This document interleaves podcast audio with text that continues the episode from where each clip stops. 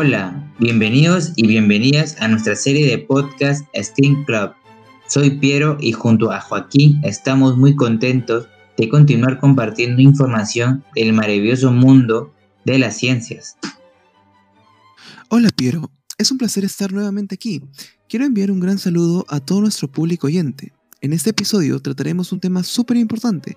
Para ello recordaremos la música que escuchamos al inicio. ¿Adivinas, Piero, a quién estamos oyendo? La música que escuchamos es la Sinfonía Allegro de Mozart, quien durante sus primeros años de infancia en su Salzburgo natal mostró una insólita capacidad tocando instrumentos de teclado y violín. A los cinco años ya componía obras musicales y empezó a cosechar sus primeros éxitos. ¿Cómo se relaciona Mozart con el tema que tocaremos? Pues bien, Mozart poseía un talento innato para la música, pero tenía problemas para entablar conversaciones de forma ordenada y coherente, y se sabe que tenía expresiones faciales repetitivas. Son indicios que hacen pensar a los expertos que Mozart probablemente tenía un nivel ligero de autismo. De hecho, muchas de sus composiciones son bien aceptadas por niños con autismo. Para conocer más sobre el tema, empecemos. Bien, Primero es importante comprender que el trastorno del espectro del autismo, TEA, es una condición de origen neurobiológico que afecta la configuración del sistema nervioso, a cómo se desarrolla y funciona el cerebro. Es fundamental tener claro que el TEA no es una enfermedad, por lo tanto, esta no se contagia o se contrae en un momento determinado de la vida Exactamente, a causa de que se considera el TEA una enfermedad, testimonios de muchas familias revelan que ellas se enfrentan a un nivel muy alto de discriminación en todos los aspectos de la vida, debido en buena medida a la falta de concienciación. Efectivamente, es por ello que la ONU viene desde el año 2008 accionando campañas anuales por el Día Mundial de Concienciación sobre el Autismo con el objetivo de concientizar y eliminar los prejuicios existentes y empatizar con el colectivo. De ese modo, mejorar la calidad de vida de personas con TEA. Sería un gusto para mí y para nuestros oyentes que nos compartas datos importantes para comprender mejor el TEA. Por supuesto, a continuación precisaré información que nos serán útiles para entender el TEA. Sobre su causa y origen, es importante reconocer que hasta la actualidad no se ha determinado la causa que explique la aparición del TEA, pero sí la fuente de implicación genética en su origen. Sobre la variabilidad, no hay dos personas con TEA iguales. Sabemos que no existe un autismo, sino muchos subtipos, la mayoría influenciados por una combinación de factores genéticos y ambientales. Sobre el ciclo de vida, el TEA acompaña a la persona a lo largo de toda su vida, aunque sus manifestaciones y necesidades cambian en función de las distintas etapas del desarrollo y de las experiencias adquiridas. Las investigaciones muestran que la intervención temprana conduce a resultados positivos más adelante en la calidad de la vida de las personas con autismo. Excelente. Muchas gracias. Ahora compartiré algunos datos para hacer frente a las ideas pseudocientíficas que se suelen compartir en la sociedad. ¿Las personas con TEA no se comunican? Mito. Todas las personas con TEA se comunican, pero no todas lo hacen de la misma manera. Puede que no empleen el lenguaje verbal, sino otras formas de comunicación para las que precisan apoyo pseudo-pedagógico diferenciado. El TEA es más recurrente en niños que en niñas.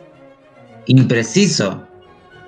Tradicionalmente se identificó más en niños. No obstante, en los últimos años se ha evidenciado que las niñas muestran diferentes manifestaciones del trastorno en función a su género. Además, las niñas evaluadas no encajan debido a sesgos en el modelo diagnóstico. ¿Las personas con TEA son agresivas? Mito. las personas con TEA no son agresivas.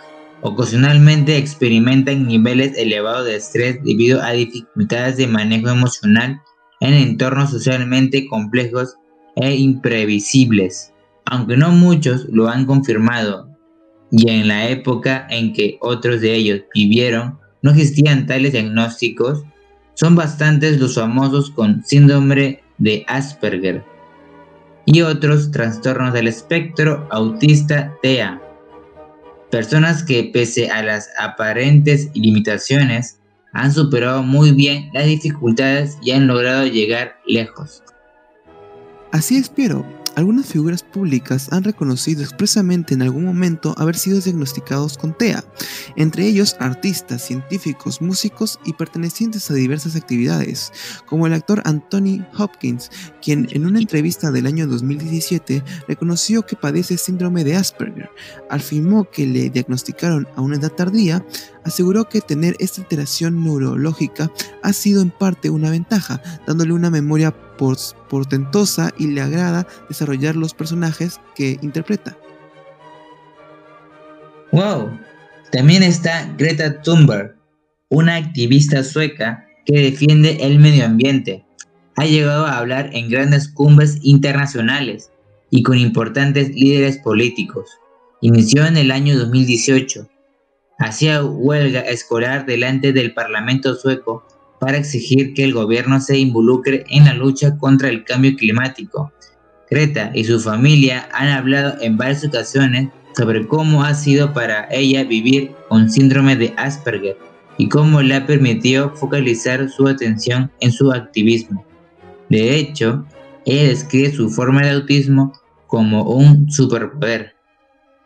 Por tal motivo, desde el año 2008, cada 2 de abril se conmemora el Día Mundial de Concienciación. Por tal motivo, desde el año 2008, cada 2 de abril se conmemora el Día Mundial de Concienciación del Autismo, el cual fue declarado por las Naciones Unidas, cuyo principal objetivo es promover, proteger y asegurar el goce pleno e igualdad de oportunidades de los derechos humanos y libertades fundamentales de todas las personas sin excepción alguna. Efectivamente, Piero, el cual representa una herramienta que permite fomentar una sociedad inclusiva, respetuosa que garantice que tanto niños como adultos con autismo puedan llevar una vida plena y lograr su desarrollo integral. Por lo tanto, existe la necesidad de trascender de un diagnóstico hacia el reconocimiento de la persona, visibilizando sus fortalezas, requerimientos y necesidades. También el de convertirnos en personas más conscientes del valor del respeto, la igualdad y la inclusión, dejando de lado la discriminación y estigmación, contribuyendo a la mejora de la sociedad. Bueno, hemos llegado a la parte final de este episodio. Joaquín y Piero se despiden hasta otra oportunidad. Recuerden estar al tanto de nuestras actualizaciones en Instagram, Facebook, TikTok, YouTube y Spotify como Steam Club UPCH. Y antes de despedirnos, quisiéramos compartirles la siguiente frase. Para entender el autismo no se requiere de fórmulas, sino de amor. Hasta la próxima.